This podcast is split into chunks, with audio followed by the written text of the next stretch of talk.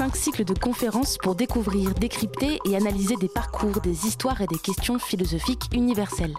Des conférences en accès libre.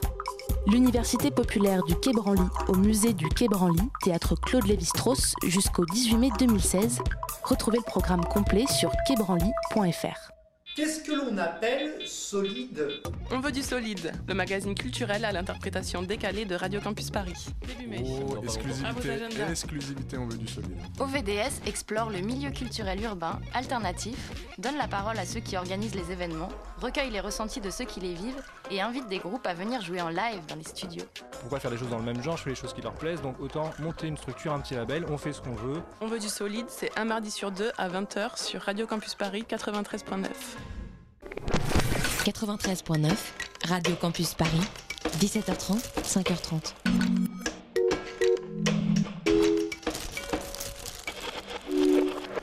Il est 20h01, c'est l'heure d'extérieur nuit. Down to business. I got my wild cherry diet Pepsi, and uh, I got my blackjack gum here, and I got that feeling. Mm, yeah, that familiar feeling that something rank is going down out there. Oui, non, non, vous vous trompez pas, il s'agit bien d'une apostrophe. hein. Voilà, je m'adresse à vous, chers spectateurs. Don't ever feed him after midnight. She's alive! Alive! Ready to party!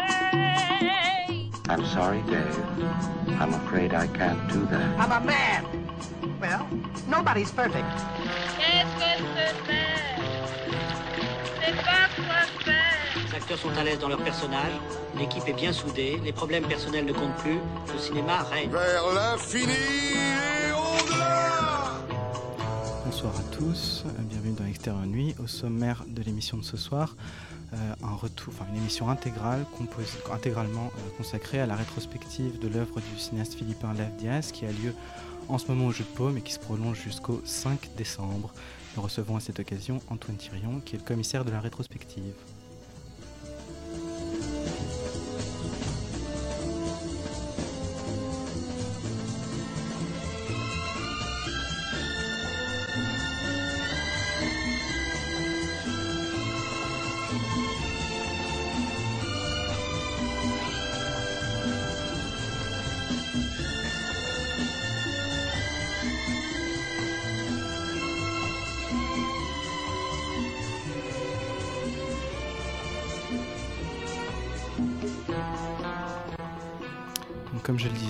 Recevons pour ce début d'émission Antoine Thirion, qui est le commissaire de la rétrospective Live Diaz qui a lieu en ce moment au Jeu de Paume jusqu'au 5 décembre. Bonsoir Antoine. Euh, donc tu es également critique de cinéma, tu as écrit au Cahier du cinéma et euh, entre 2009 et 2013 pour la revue Indépendancia, tu continues à écrire et donc tu es le responsable de la rétrospective qui a lieu en ce moment au Jeu de Paume à propos, euh, qui donc porte sur l'œuvre du cinéaste Philippin Live Diaz. Et je laisse Arthur commencer. Oui, euh, avant de- d'entrer peut-être plus euh, dans le détail de, de certains de ces films et de, des raisons qui ont, qui ont poussé à, organiser cette, euh, cette rétrospective, est-ce est-ce qu'on pourrait commencer d'abord par euh, une présentation un peu, un peu succincte euh, de, du, réalisateur Lav Diaz? Quelle est sa, euh, sa place euh, dans le cinéma philippin? On a euh, souvent dit qu'il est- était le, chef de file, en tout cas la figure majeure de, de, de la nouvelle vague philippine. Est-ce est-ce qu'on pourrait d'abord euh, euh, revenir sur euh, peut-être cette nouvelle vague philippine et peut-être aussi les, influences que cette nouvelle vague euh, euh, revendique euh, au sein même du, cinéma national philippin euh, à travers certaines figures, notamment celle euh, par exemple de Lino Broca, qui est un, réalisateur qu'on ne connaît pas très bien, euh, mais qui, euh, a, réalisé euh, un certain nombre de films euh, au cours des années 70 et 80. Est-ce qu'on pourrait commencer peut-être par une présentation un peu, euh, un peu, un peu rapide de, de Lav Diaz? Un peu rapide, c'est compliqué euh, vu euh, le personnage qu'on connaît parce qu'il fait des films extrêmement longs. Euh, moi, la Diaz, c'est un cinéaste, c'est un cinéaste que j'ai euh, découvert assez tardivement. que j'ai découvert assez tardivement, au sein, parmi cette, nouvelle vague de, jeunes cinéastes philippins dont tu, dont tu faisais mention, c'est-à-dire des gens qui ont entre 30 et 40 ans et qui ont et qui ont, qui ont commencé à faire du cinéma grâce aux caméras numériques. C'est-à-dire dans une, vraiment des gens qui n'ont pas conquis le système des studios, mais qui se sont mis à faire des films simplement parce qu'ils en avaient envie. Euh, Diaz, il est un peu différent dans, cette, dans, ce groupe parce qu'il est plus âgé, il a 57 ans, il est né en 58 à Maguindanao dans le sud, dans le sud du pays. Et euh, c'est quelqu'un dont l'œuvre a profondément changé avec le numérique, mais qui a fait quelques films avant, notamment quatre films euh, pour les studios. Euh, expérience qui l'a dégoûté à un point tel qu'il s'est mis à refuser toutes les conventions euh, toutes les conventions cinématographiques, euh, toutes les conventions techniques, euh, et à faire des films vraiment selon, en inventant sa propre méthodologie. il faut, bien comprendre que le système des studios philippins, c'est quelque chose de très, de très coercitif. il y a une règle qui s'appelle le, pito pito, qui consiste à tourner. pito, pito veut dire 7, et qui consiste à, écrire, tourner et monté euh, chaque fois en 7 jours. Donc un film est, euh, réalisé intégralement en, 3 semaines. Et bien sûr, euh, le réalisateur ne possède pas le final cut.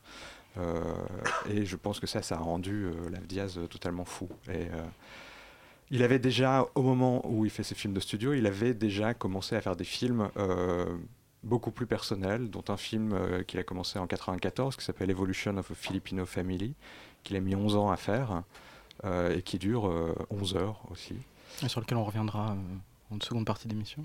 Voilà, et il a fait un autre film qui s'appelle Batang West Side, euh, qui dure 5 heures et qui a été vraiment le film qui lui a permis de, rentrer euh, sur, sur, la, sur la scène internationale.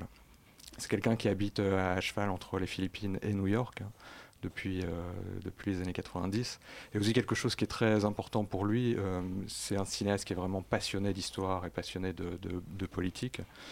Euh, et qui a grandi sous la dictature de, Ferdinand Marcos, le, président devenu dictateur qui a, euh, qui a gardé le pouvoir au-delà de ses, deux mandats légaux en, instaurant la loi martiale. Euh, voilà, et, et a grandi sous ce, sous ce régime particulièrement, particulièrement violent. justement, à propos de, questions politiques, idéologiques et culturelles, enfin, au national, on a l'impression que Diaz, c'est un cinéaste qui a un rapport assez singulier aux questions politiques et idéologiques, y compris à la question du cinéma national, comme le disait Arthur. Il hérite d'influence, il a lui-même ensuite influencé. Euh, il y, a deux questions qui me viennent à l'esprit. La première, c'est... Euh, bon, dans les films, le, rapport à la culture est très clair, notamment à, travers les, les, chansons, par exemple. Euh, il y en a beaucoup, soit dans Mélancolia ou dans Eremias Book et ce sont des moments de suspension presque totale du récit. C'est-à-dire que ce moment vraiment où le récit se pose. Et puis il y a une, exposition comme ça de, ces éléments culturels, et disons à tel point que, non pas, que ces films euh, souffriraient d'une quelconque opacité, mais il y a quand même un moment comme ça à part, une, approche qu'on sent particulière. C'est-à-dire que on a l'impression qu'il y a une vraie mise en avant, une exposition qui n'est pas tout à fait la même que chez d'autres cinéastes qui mêlent à ce point les questions esthétiques et politiques. Euh, on pense pas à Pedro Costa ou Wang Bing, euh, il y a un partage, j'ai l'impression, plus clair et, un et une approche plus euh, évidente, je dirais, des questions euh, culturelles ou nationales.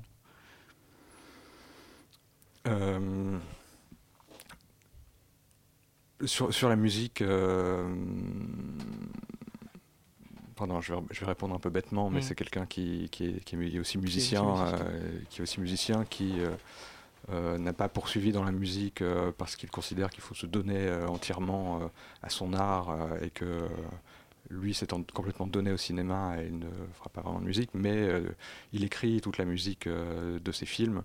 il écrit les chansons, il écrit les paroles, il écrit les poèmes. Et, ces films ne comportent pas de, musique extra-diégétique. Toutes ces musiques sont composées, euh, composées par lui. Et s'intègrent dans le récit. Et s'intègrent euh, dans le récit. Donc, euh, mais c'est vrai que tu as raison, dans, dans, tous les films, il y a, il y a au moins une très belle séquence de, chansons. Dans Norte, il y a une séquence musicale qui rappelle un peu Rio Bravo. Dans Mélancolia, il y a une chanson sur le thème de la, de la mélancolie, tout ça.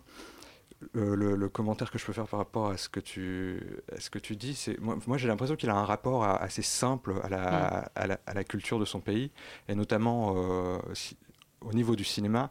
c'est quelqu'un qui fait vraiment des mélodrames. Alors, est-ce qu'aujourd'hui, est-ce qu'à la fin, ces films ressemblent à des mélodrames? Je ne suis pas sûr, mais c'est vraiment des structures mélodramatiques où on sent que les personnages sont peu à peu pris au piège d'une espèce de, situation euh, totalement inextricable et dont ils ne peuvent pas sortir. Euh, et ça, cette disons, cette tendance mélodramatique du cinéma philippin, elle est là, évidemment, euh, depuis, depuis le, début. Alors, bon, je ne suis pas le plus grand connaisseur du, cinéma philippin, mais en tout cas, dans les années 70, les films de Lino Broca sont euh, des formes, de, des, types de, mélodrames, mais aussi, je pense, aux au films d'Ishmael Bernal, de Mike DeLeon, plein de, cinéastes qu'il faudrait, euh, faudrait présenter ici, parce que c'est vraiment un très grand cinéma qui, à un moment, a été le, troisième plus grand producteur de, films au monde. Euh, les copies sont en très mauvais état, mais je sais qu'il y a, euh, par exemple, l'année dernière, je crois Cannes avait restauré euh, Manila dans les griffes du néon. le film a plusieurs titres, mais elle avait présenté, un Cannes. C'est un film magnifique et qui est vraiment un, jalon très important pour, pour le cinéma de Lav Diaz. Mmh. Voilà, ce que j'ai l'impression qu'il parle vraiment du mélodrame et qu'il en dessert les mailles à un point tel que. Que voilà, ça produit quelque chose de, de, de, singulier. Arthur? Oui, parce que tu, tu, tu, rappelles dans le, dans le texte de présentation de, la rétrospective pour le jeu de paume, euh, finalement cette différence euh, entre Lavdiaz et par exemple quelqu'un comme, comme Lino Broca qui travaillait au sein de l'industrie cinématographique euh, philippine et devait, pour pouvoir réaliser un film personnel, euh, en réaliser 4, euh, 5 euh, commerciaux pour pouvoir satisfaire à la, aux exigences de ses producteurs et pour pouvoir ensuite réaliser un film plus personnel. Ça, Lavdiaz, tu, tu le rappelles, et c'est d'ailleurs montré dans, dans, un de ses films, dans Evolution of a, Filipino Family, euh, Lavdiaz, lui, va aller, va, va s'émanciper finalement de cette, euh, de cette, euh, de cette demande-là, pour des raisons qu'on va, qu'on va rappeler, que tu, as déjà, que tu as déjà exposées, qui sont celles peut-être d'une économie de la DV euh, bien particulière. Mais on peut dire que c'est quand même la grande différence, peut-être par rapport à ses prédécesseurs, c'est que Lavdiaz, à partir, disons, de peut-être ce film-là bien central, Evolution of Filipino Family va, va, s'émanciper de, cette économie-là et va au contraire euh, travailler euh, dans une structure euh, qu'on pourrait dire plutôt communautaire, familiale, amicale avec, avec des membres très proches. Et c'est au sein de cette structure-là qu'il va travailler et faire ses films sans, sans souscrire à une quelconque demande commerciale. Oui, c'est vraiment la question de la, compromission. Euh, je pense qu'il le, sépare de, Lino Broca. Il considère que cette espèce de pacte qui consiste à, faire dix films pour quelqu'un pour en, pour en obtenir un de personnel n'est pas satisfaisant. Et Lavdiaz a quelque chose de, de, ce que Danet repérait chez Tarkovsky, quoi, de, l'artiste exemplaire euh, et, même, euh, même de manière parfois peut-être parfois difficile à, supporter. Enfin, c'est quelqu'un qui est aussi euh, décrié aux Philippines comme euh, quelqu'un d'un peu, euh, peut-être d'un peu poseur ou d'un peu prétentieux parce qu'il a cette espèce de discours de, de, d'anti-compromission par, rapport, par rapport au système et aussi de, de, de, négativité, enfin, je parle en termes esthétiques, enfin, de mmh. négativité immense par rapport à tout ce qui est la manière admise de faire des films. donc il y, il y a une forme d'arrogance et en même temps, comme tu le, comme tu le dis, il y a euh, quelque chose de très familial, de très, euh, de très communautaire dans sa manière de, dans sa manière de travailler. Moi, c'est quelqu'un que je connais par ses, assistants, par euh, ses amis. et c'est quelqu'un bon, de, très, de très accessible. D'ailleurs, c'est assez bizarre ce qui se passe au jeu de paume en ce moment, mais des, films de telle longueur, hein, on parle de 7, 8, 9, 10, 11 heures, euh, créent un rapport très très personnel des spectateurs. Euh, des spectateurs. une communauté de, du, de public. Complètement. Alors c'est une petite communauté, mais euh, c'est une communauté qui est, qui est satisfaisante et qui est même plus peut-être plus satisfaisante qu'une communauté moins engagée. Euh, voilà, la est très attachée à cette, idée de, commitment, d'engagement. Mmh. Euh, ça obéit en ce sens à ce qu'il dit sur le fait que même si très peu de gens voient son film, si ça peut créer une conscience commune, si ça peut changer quelque chose dans la manière dont on envisage les relations avec les gens. Enfin, il a vraiment cette ambition-là, disons qu'en l'occurrence, euh, une rétrospective, disons, obéit à ses, enfin, est le moyen presque idéal d'accomplir cet objectif. Oui, avant peut-être d'entrer dans, le détail de, certains films, est-ce qu'on pourrait peut-être affiner un peu euh, notre, euh, notre appréhension de, ces films, puisque tu, évoquais enfin, peut-être une de ces références, un de ces modèles qui serait Tarkovsky, qui serait, disons, le, le modèle de, l'artiste, euh, non seulement contre, contre, son système. Tarkovsky travaillait tant bien que mal au sein de la, production soviétique, mais euh, essayer d'arracher euh, aux impératifs de, cette, de cette industrie des films véritablement personnels, avec peut-être une exigence de pureté que, euh, qui serait aussi celle d'un cinéaste comme Lavdiaz, mais en même temps, ce qui est assez frappant en voyant euh, certains de ses films, et plus particulièrement Evolution of a Filipino Family, c'est de, de s'apercevoir que ces films ne sont, sont finalement bien éloignés de cette idée de monumentalité à laquelle on, on a l'habitude de le rattacher, peut-être euh, étant donné la durée, euh, euh, pour le coup, monumentale de ces films. En, réalité, lorsque l'on voit ces films, on est frappé au contraire par l'aspect ruiné. de, leur, composition, qui sont finalement faits d'un agglomérat à la fois de scènes de fiction jouées par des acteurs, qui ont parfois des rôles sans doute très proches de, euh, ceux qu'ils euh, sont dans, leur propre vie, mais également des images d'archives euh, pour nous rappeler sans cesse à la réalité du pays, sa réalité sociale et politique.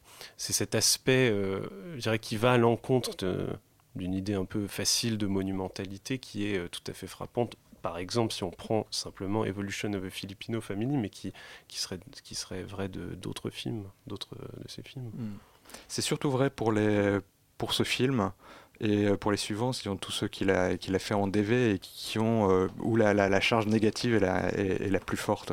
Evolution of a Filipino Family, c'est vraiment 11 heures de, de récit ininterrompu, euh, apparemment monté à, monté à la serpe, mais en fait beaucoup plus précisément qu'on le croirait au premier abord, effectivement avec des images parfois vraiment dégueulasses.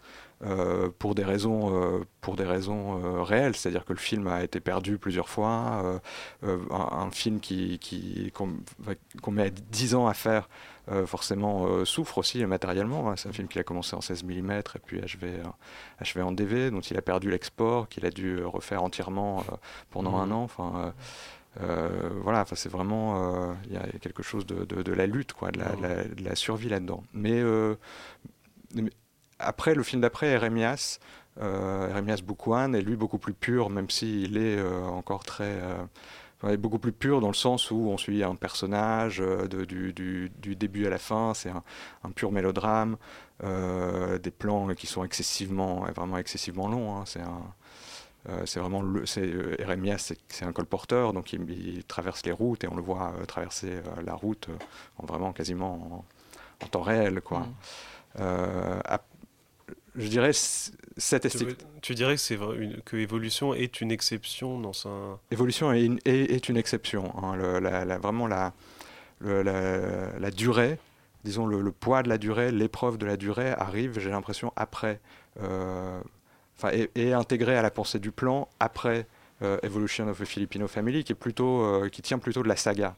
D'ailleurs, c'est un film qui alterne qui, raconte la vie d'une famille paysanne sous euh, la dictature de Marcos. Donc on voit à la fois les archives de, euh, de, la répression et euh, la vie de cette famille.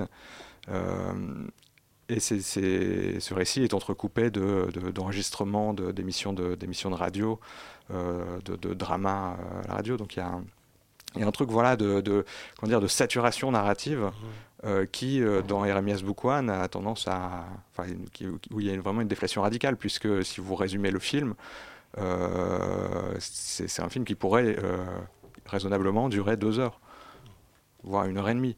C'est vraiment le, temps le temps est une affirmation très très forte. Et voilà sur plus plus le temps passe et plus il a tendance à je pense simplifier euh, la, l'aspect narratif de ces films, hein, jusqu'à à partir de Mélancolia, qui est encore très. euh, Mélancolia et Century of Bursing.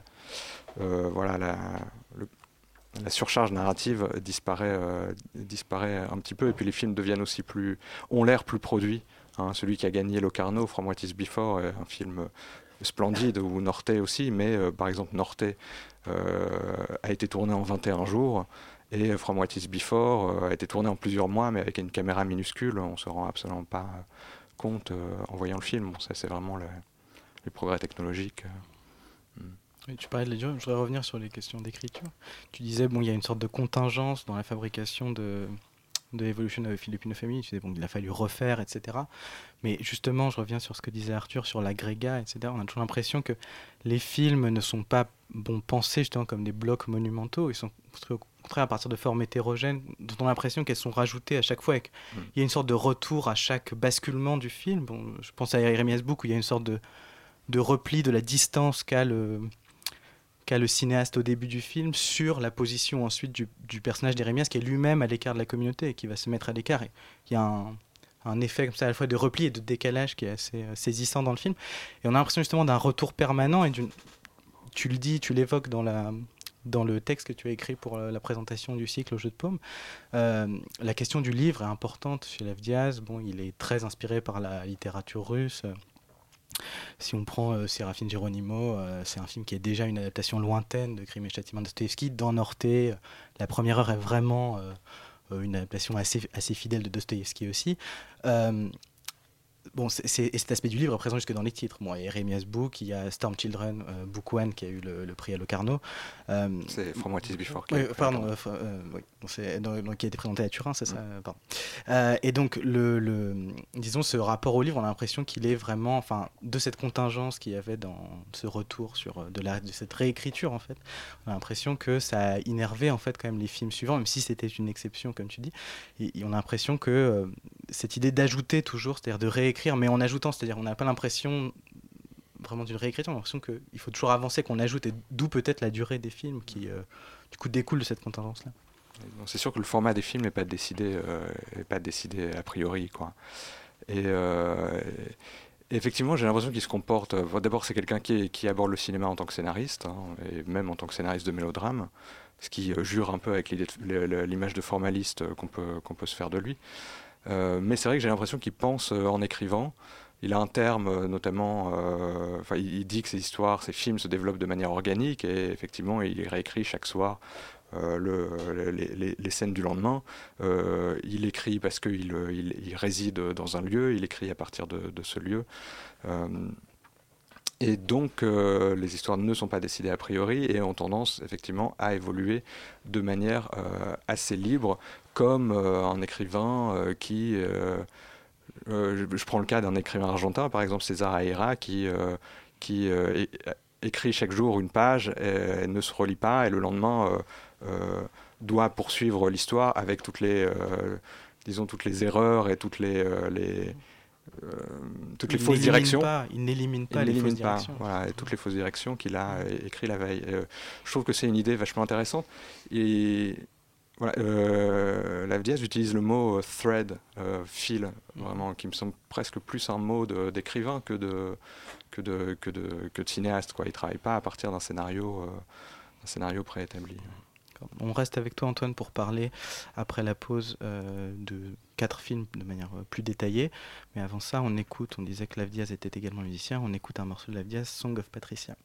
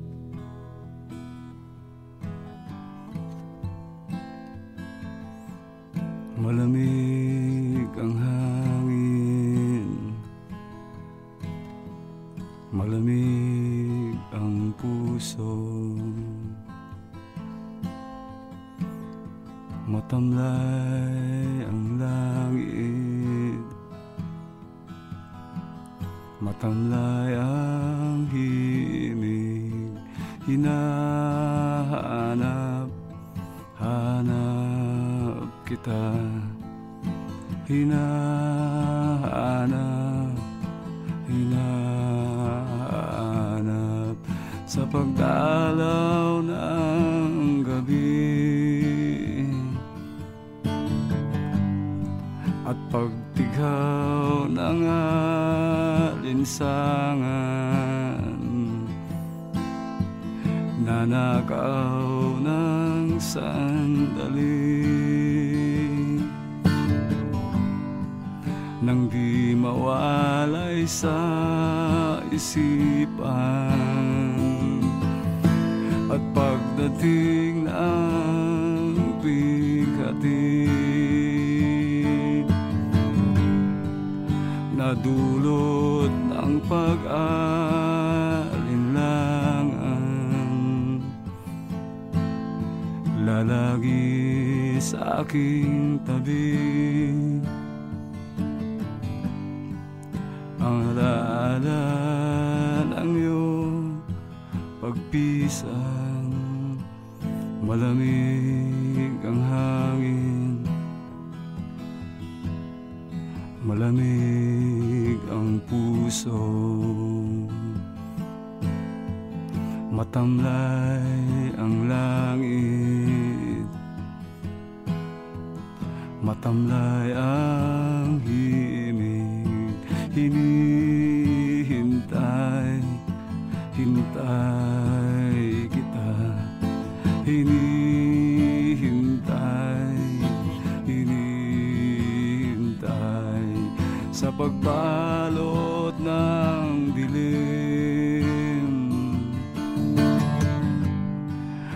pagtahimik ng lansangan.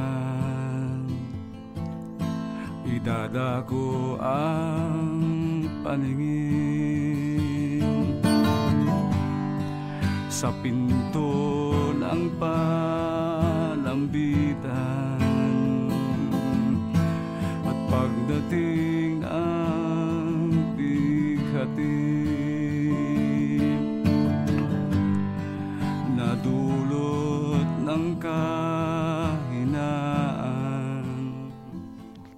C'était une chanson extraite du film Mélancolia. Euh, on commence le retour sur les films plus en détail avec Elisabeth qui va nous parler de euh, le révolutionnaire, Jesus Revolutionario. Euh, Elisabeth Euh, oui, alors c'est un, film d'anticipation qu'il a, écrit en 2002 et qui se déroule en 2011, euh, dans lequel Lavdias imagine que les, Philippines sont tombées aux mains d'un, gouvernement fasciste qui rappelle un petit peu le, le gouvernement de, de 1984 ou, d'œuvres, euh, enfin, d'œuvres comme ça euh, dystopiques. qui serait une réminiscence du régime de Marcos euh, aussi. Oui, exactement. Je vais, je vais venir au passé. Et donc en fait, euh, dans, ce, dans, dans ce monde qu'il a construit, il y a une révolution qui gronde, qui est une révolution jeune, une révolution underground, très, très liée au mouvement, au mouvement rock. Et, euh, et ce qui est intéressant, c'est que le, film est un, est un très faible budget. C'est un film qui a été tourné en studio. Euh, du coup, j'étais assez sceptique. En fait, je trouve que ça, joue en faveur du film. Parce que du coup, il a été obligé de, resserrer le, récit à sa moelle. C'est-à-dire que dans ce dans cette histoire qui, se, qui se veut, j'imagine, comme un- une sorte de, gros mélodrame, en fait, on a seulement les, jalons euh, nécessaires au déroulement de l'intrigue. Et encore, ils sont, ils sont très floutés, très amenuisés. Je sais pas si ça se dit, mais c'est l'idée. Et, euh, en fait, on a euh, quasiment pas de figuration. Et en fait, ça, c'est- très étrange parce que normalement, la plupart des, euh, des films dystopiques, on, on s'intéresse beaucoup au, peuple, à ce peuple opprimé. Ici, le peuple n'existe quasiment pas. On, a, des rues complètement désertes. On, sent en plus que c'est, une réalité qui est complètement fabriquée. Enfin, le studio se sent vraiment. Et, euh, et au milieu de ça, en fait, euh, qu'est-ce qui subsiste? Bah, les, entités, donc le, gouvernement, les militaires et euh, la rébellion. Et puis on a ce, ce Jesus qui est un peu le, seul homme au, milieu de ce monde complètement désert. et, lui, alors, ce qui est assez étrange, c'est que c'est à la fois un pantin donc de, ce monde qui est complètement livré à la, propagande, voilà. Mais c'est aussi en fait un, pantin de, la des révolutionnaires qui lui donne des, actions complètement vidées de sens. Le, film commence, il, il, commence par tuer donc ses, ses camarades.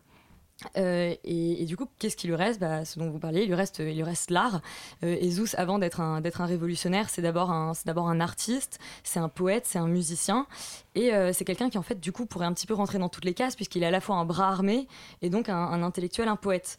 Et, l'art, en fait, dans, dans, dans ce film, c'est à la fois donc l'identité, la mémoire du, du, pays, mais c'est aussi en fait le, futur possible du pays, puisque c'est un, c'est un art qui est, qui est jeune, qui est, qui est underground.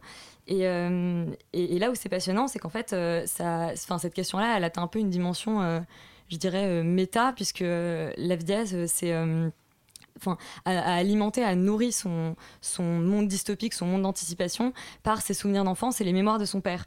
Et du coup, ça donne vraiment à l'art une, une, une dimension surnaturelle, une espèce de comme ça de, de, voyage dans le temps qui, euh, qui, se retrouve. La dimension surnaturelle de l'art, ça dépasse, ça dépasse presque ça, puisque le film s'appelle Jesus the Revolutionary. Et et en fait, je me suis demandé au début si c'était une, métaphore christique. En fait, je, je, pense que c'en est quand même une, puisque il se trouve que euh, un, moment, donc ce, ce poète Jesus tombe, tombe dans le coma euh, très rapidement après le début du film.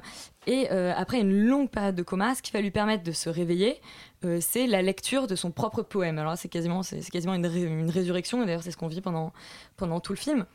Et ce, euh, et ce, poème, d'ailleurs, ça se, ça se, termine par la relecture de ce, enfin, par la récitation de ce poème par un autre personnage, qui est un personnage qui, alors, qui un personnage secondaire dont on comprend pas vraiment le, le, le, le rôle direct dans l'histoire, mais c'est un personnage qui a, qui a recouvré la vue.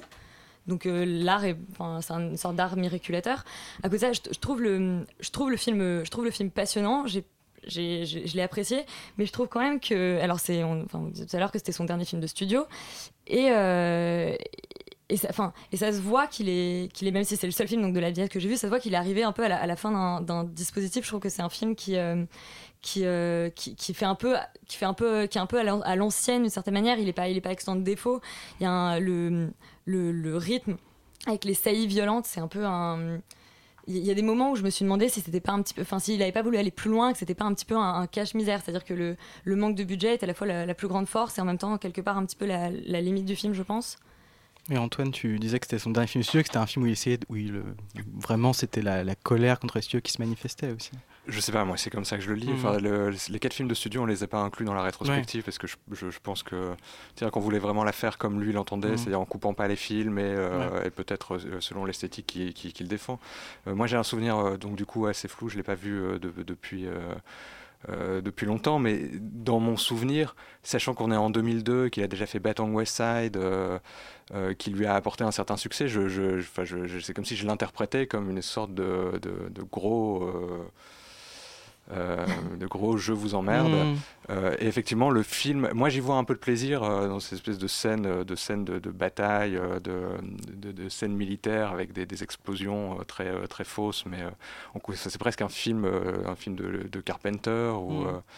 Euh, donc voilà, je trouve quand même un certain plaisir. Après, c'est vrai que le film est très compliqué et aussi, je pense, à un sens qui est difficile à saisir, puisque euh, quand tu parlais du poème, par exemple, euh, il se réveille avec son poème et ce poème lui est lu par un militaire qui ensuite lui dit voilà, je t'ai, je, je t'ai, je t'ai donné la, la résurrection. voilà, il y a tout un sous-texte que je, je dois dire, j'ai, j'ai pas bah, c'est personnellement ce que j'ai trouvé intéressant, c'est que justement le, le film n'est pas euh, complètement manichéen. Mm. Le, le, le ce personnage pourrait vraiment euh, rentrer dans toutes les cases, c'est-à-dire que pendant, pendant le film, on se dit que c'est un révolutionnaire, mais quelque part, il aurait très bien pu être tout simplement, euh, enfin, travailler pour les militaires, travailler pour le gouvernement. C'est un personnage qui est vraiment, enfin, perdu au milieu de ça, et c'est ça que je trouve intéressant dans le film. Mm. Merci Elisabeth. On passe avec Arthur à un retour sur l'évolution de Filipino Family. On en a parlé euh, au début de l'émission. C'est un film que, que a mis euh, une dizaine d'années à, réaliser, qui a connu euh, une production, une réalisation assez difficile, puisqu'il débute en 16 mm et puis se poursuit en, numérique, en, caméra numérique. C'est un film qu'on peut euh, grosso modo enfin euh, désigner comme un film d'histoire puisque euh, le film est réalisé donc de 94 à 2004 mais concerne en réalité une période antérieure qui est celle de la loi martiale proclamée par, par Marcos et qui concernerait plutôt alors là je, je me place sous, sous tes lumières, Antoine, qui placerait plutôt le milieu des années 70. Hein, c'est disons, entre le milieu des, années 70 et le début des années 80. Cette, euh, Ouais, la loi martiale, c'est 72. Voilà. Donc euh, une 72 jusqu'en 81. 81, je crois.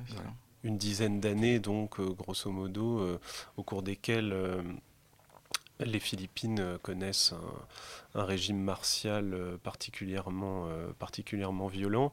Et le film se propose de suivre euh, plusieurs personnages qui n'appartiennent pas en réalité à, euh, une famille euh, de sang. Et c'est là l'intérêt de ce film, je trouve, c'est finalement, le, quand on y réfléchit un petit peu, le titre Evolution of a Filipino Family sonne d'une façon un petit peu ironique, puisqu'il ne s'agit pas véritablement d'une famille biologique de sang, mais plutôt d'une famille composée euh, soudé euh, dans, euh, dans des circonstances particulièrement violentes, un enfant abandonné, récupéré par une jeune femme folle, hystérique, et en contrepoint de cette histoire violente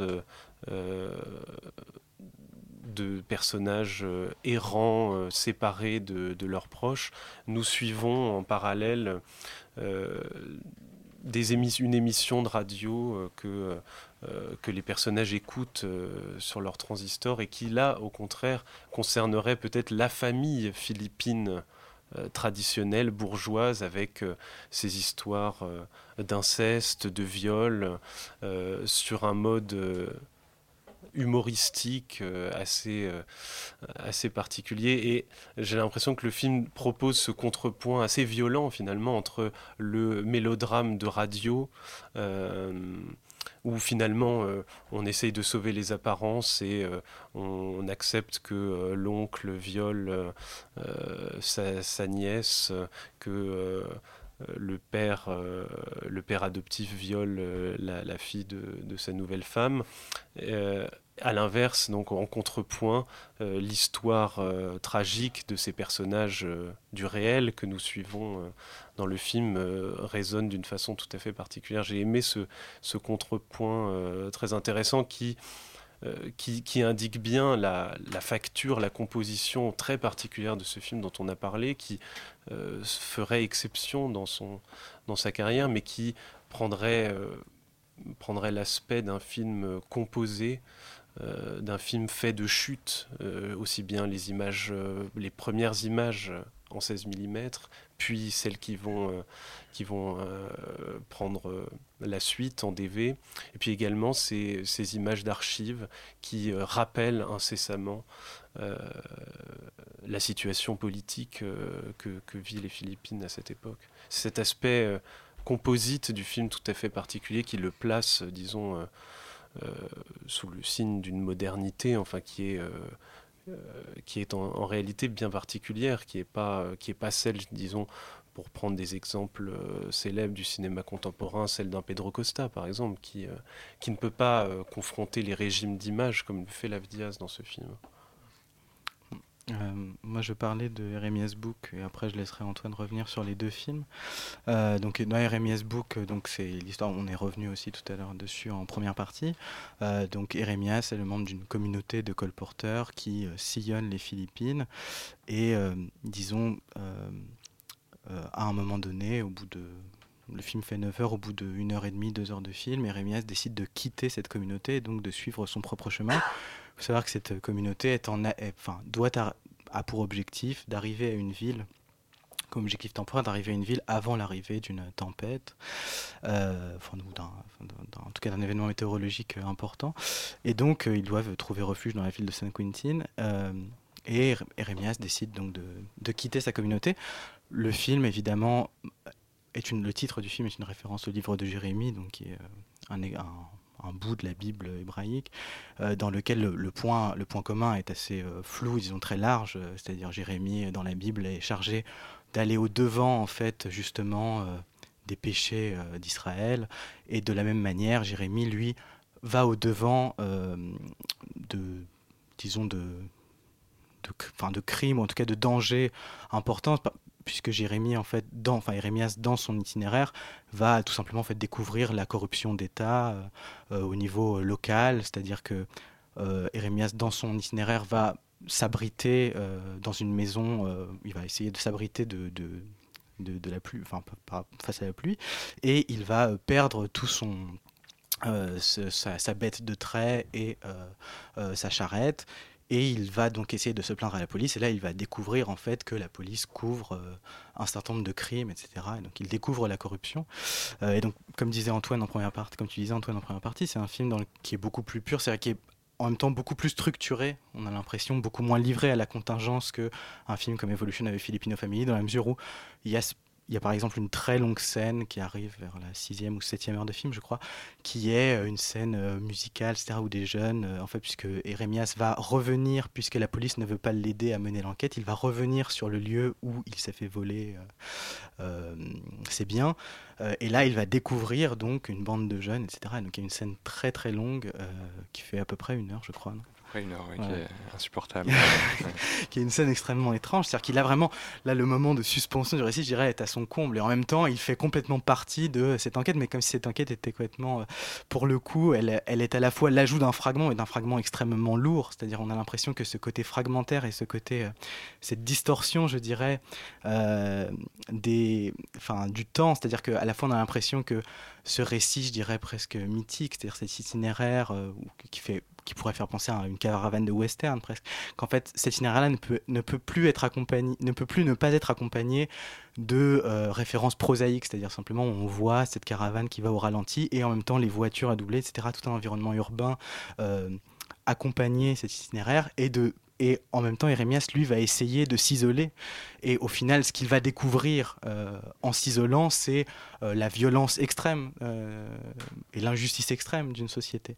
Et disons, je disais tout à l'heure, voilà que la position, euh, je dirais, du, narrateur ou du cinéaste se euh, s'adapte à celle du progressivement recoupe celle d'Erémias puisqu'on y retrouve la même distance et en même temps la, très grande violence, je dirais, de la de la coupe dans le style à ce moment-là, c'est-à-dire que tout à coup on se retrouve comme dans euh, le film de Straub de la résistance à la place justement de celui qui conduit la charrette et donc qui tout à coup a affaire réellement à la question, à l'aspect physique de la, de la, de la, de la métaphysique. Je l'avais dit à ce que tu disais dans le texte aussi, c'est que toute, euh, toute, toute la réflexion métaphysique sur ce que sont les Philippines, etc., sur l'aspect mythologique, le, le, genre, le mélodrame, etc., ici est également ramené à sa dimension, je dirais, euh, plus prosaïque. Il y avait quelqu'un qui avait fait une remarque assez juste qui disait euh, un film de Lav Diaz ne donne pas l'impression d'être projeté, mais de se, de se jouer devant vous, enfin d'être performé hmm. devant vous. Et c'est vrai que la durée apporte, apporte ça et euh, une, quelque chose de l'immersion qui fait que hmm. on, partage disons cette lutte. Hmm. Je voudrais juste dire, dire un truc, c'est que euh, tu te trompes un peu sur le titre, c'est euh, tu as, tout à fait euh, raison de, parler de Jérémie et du livre de Jérémie, mais le, titre c'est Eremias 2. Book, Book One. c'est ça le The Legend of the Lizard Princess.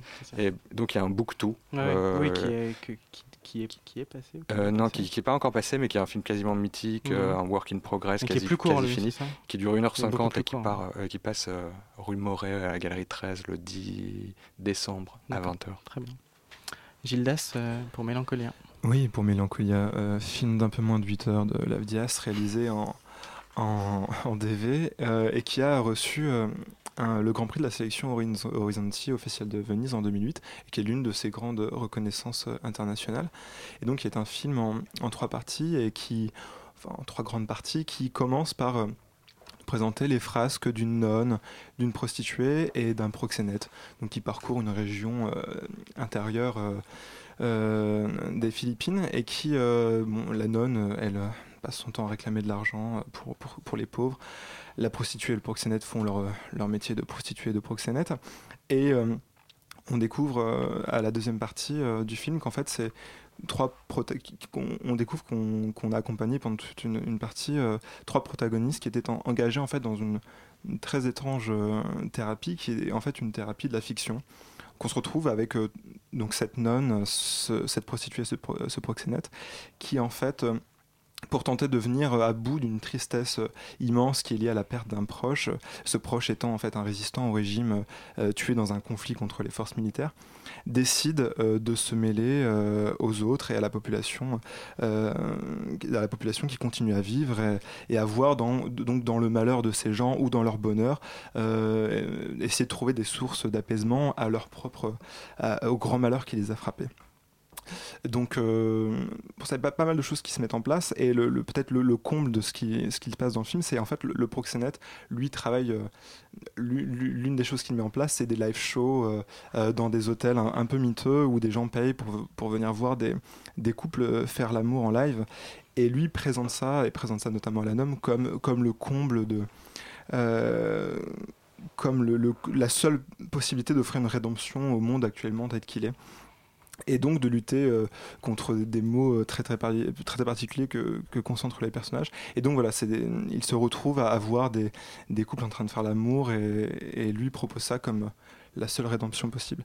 Euh, seule rédemption possible quant à la recherche de, de, de, comment aller plus loin face à ces atrocités et aux atrocités militaires qui ont, qui ont tué leur ami.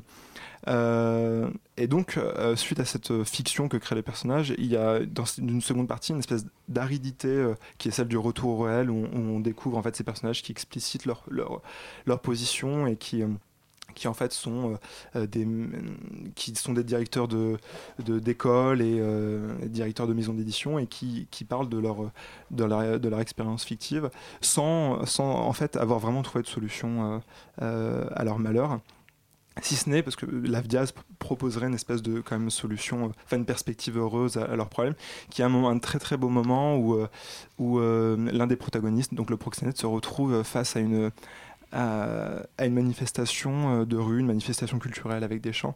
Et, euh, on, sent que Lavdia se retrouve en fait même lui dans son film face à peut-être quelque chose qu'il n'a pas organisé, elle, n'a pas mis en scène. Et on voit ce personnage se retrouver face au réel, à la totalité du réel, euh, dans un espace philippin avec la culture philippine. Et on voit cette espèce de culture, non pas primitive, mais culture du peuple, comme le seul acte de rédemption au malheur.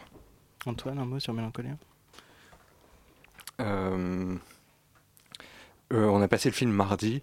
Mmh. C'est le premier film qu'on a passé depuis euh, ce qui s'est passé mmh. vendredi. Et j'étais un peu. je crois que j'ai fait une présentation un petit peu lourde, un peu pathétique. Parce que c'est vraiment un film sur, sur les disparus, sur les désapparecidaux. C'est vraiment les, les, victimes de, de, de, la coercition des États. Et c'est un film sur le le contre-coup de, la violence, le contre-coup d'une très grande très grande violence. Alors tu, le disais, il y a euh, effectivement la première partie du film est un psychodrame. C'est vraiment euh, la thérapie, une thérapie euh, par la fiction, et on sent qu'il y a un ton dans le film qui est très étrange entre entre la résistance et la résignation qui bon qui mardi m'a paru enfin tomber particulièrement Euh, avant de passer à Norté, on écoute un bref extrait de la bande-annonce du film.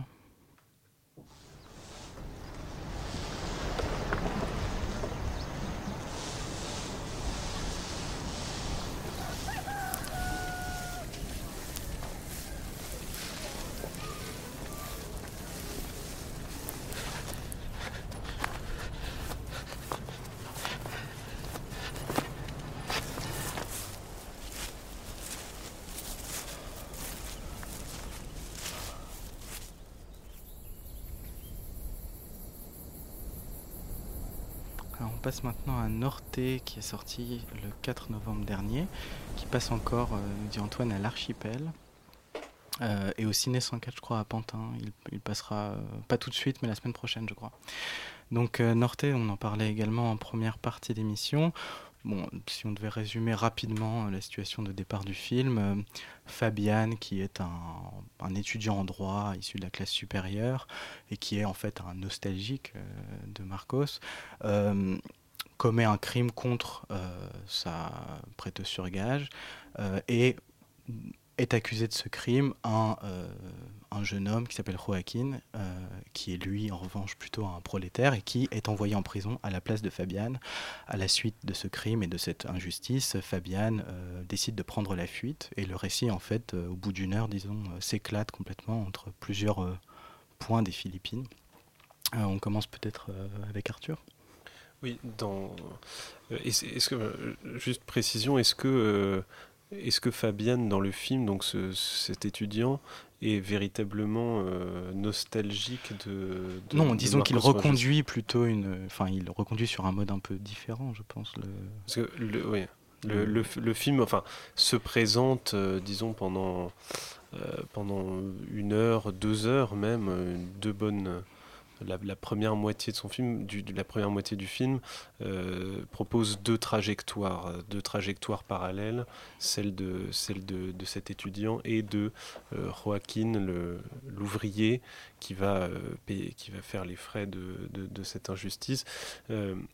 là où le film est, assez surprenant, c'est dans cette manière de, de toujours ménager ce parallélisme euh, de, ne jamais, euh, de ne jamais faire se croiser ces deux lignes.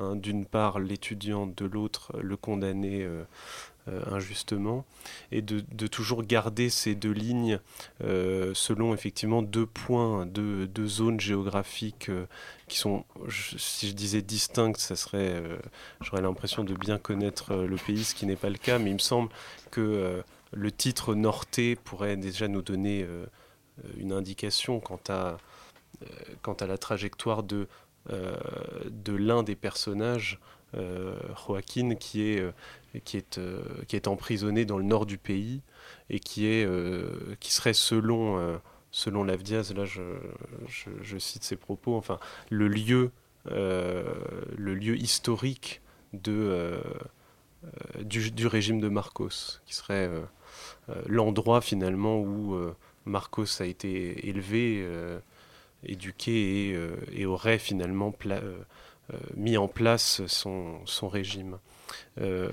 quand on sait ça, le film peut s'éclaire enfin d'un jour nouveau et se présente petit à petit. On va pas raconter toute l'histoire, sinon on nous reprocherait toujours de, spoiler les films, euh, ce qui a été, ce qui m'a été reproché plus d'une fois.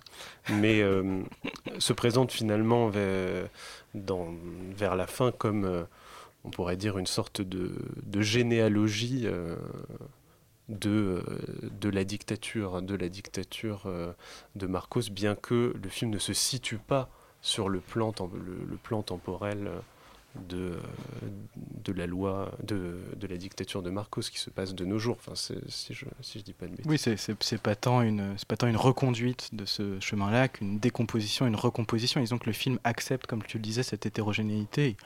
Il refuse la convergence absolue des destins, qui serait une sorte de raison de l'histoire. Comme ça, le, le film s'appelle Norte, la fin de l'histoire, et justement, il pose non seulement par rapport à la question de la durée, mais y compris par rapport à la question des destins individuels la question de savoir où s'arrête l'histoire et où et si c'est la, la, raison de l'histoire qui a raison justement euh, des, des, destins des gens. Cyril?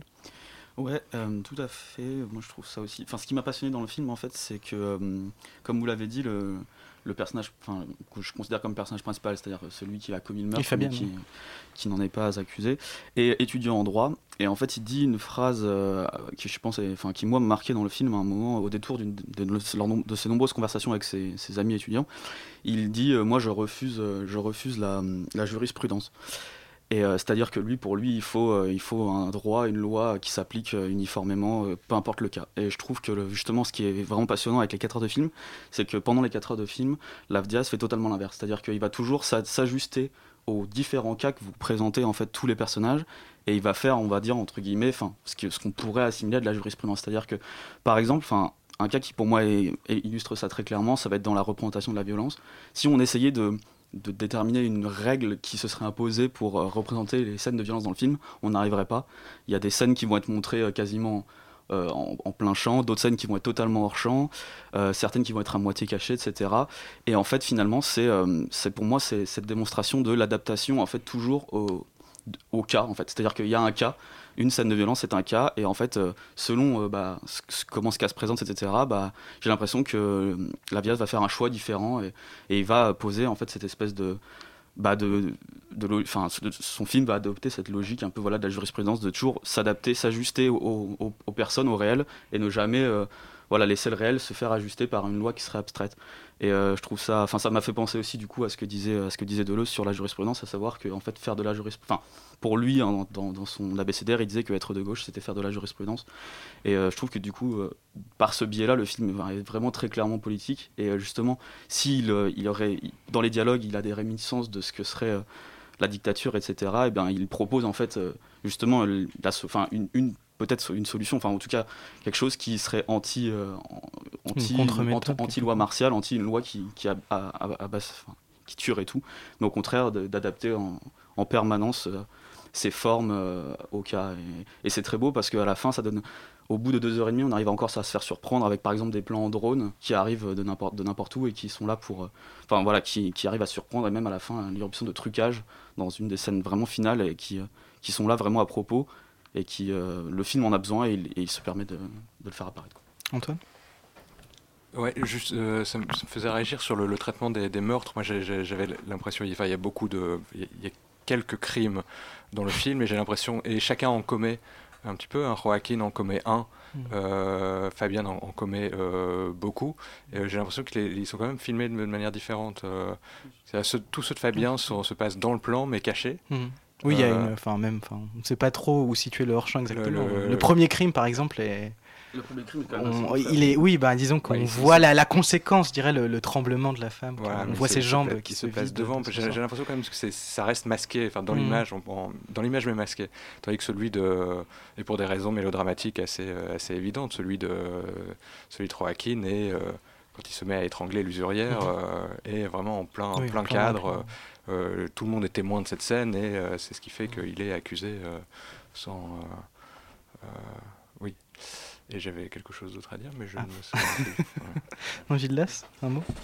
Oui, un mot, mais c'est que je pense que cette tension entre le fait de, ne pas voir le, crime de, de, Fabienne au début du film laisse aussi en suspens l'attention de ce que dit à un moment un prisonnier qui dit c'est c'est difficile d'être quelqu'un de bon, c'est difficile d'être quelqu'un de juste et, et reste aussi en forme cette question de la justice et à savoir Fabienne lui a beaucoup de problèmes en tant qu'étudiant euh, euh, en, droit à savoir euh, ce qu'est l'éthique la morale et comment faire justice et comment régler des, conflits ça c'est assez vite évacué par, par, la la froideur et l'engagement dans, dans, ces crimes postérieurs. Mais au début subsiste cette question de est-ce que le bon personnage est-ce que l'homme juste et le bon n'est pas Fabienne? Est-ce que ça ne reste pas Fabienne aussi pendant longtemps?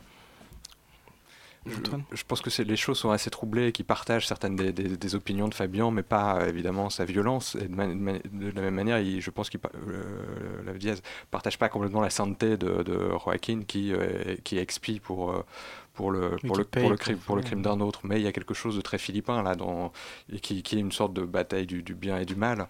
Euh, il y a vraiment des gens, enfin, les, Philippines sont le, pays le plus pieux au monde, 80, 80% catholique. Euh, euh, il y a presque eu un, pape philippin et disons la, trajectoire de Joaquin est aussi importante pour ça parce qu'elle montre une santé qui est, qui est, qui est monstrueuse et qui est, contre laquelle il faudrait se révolter. Mmh. Et c'est là où j'ai l'impression, en intensifiant cette contradiction, que La Viesse fait un film qui est plutôt dialectique. Bah, on te remercie beaucoup Antoine, ce sera le mot de la fin pour cette émission. Euh, on remercie également Étienne pour l'avoir réalisé. À la semaine prochaine.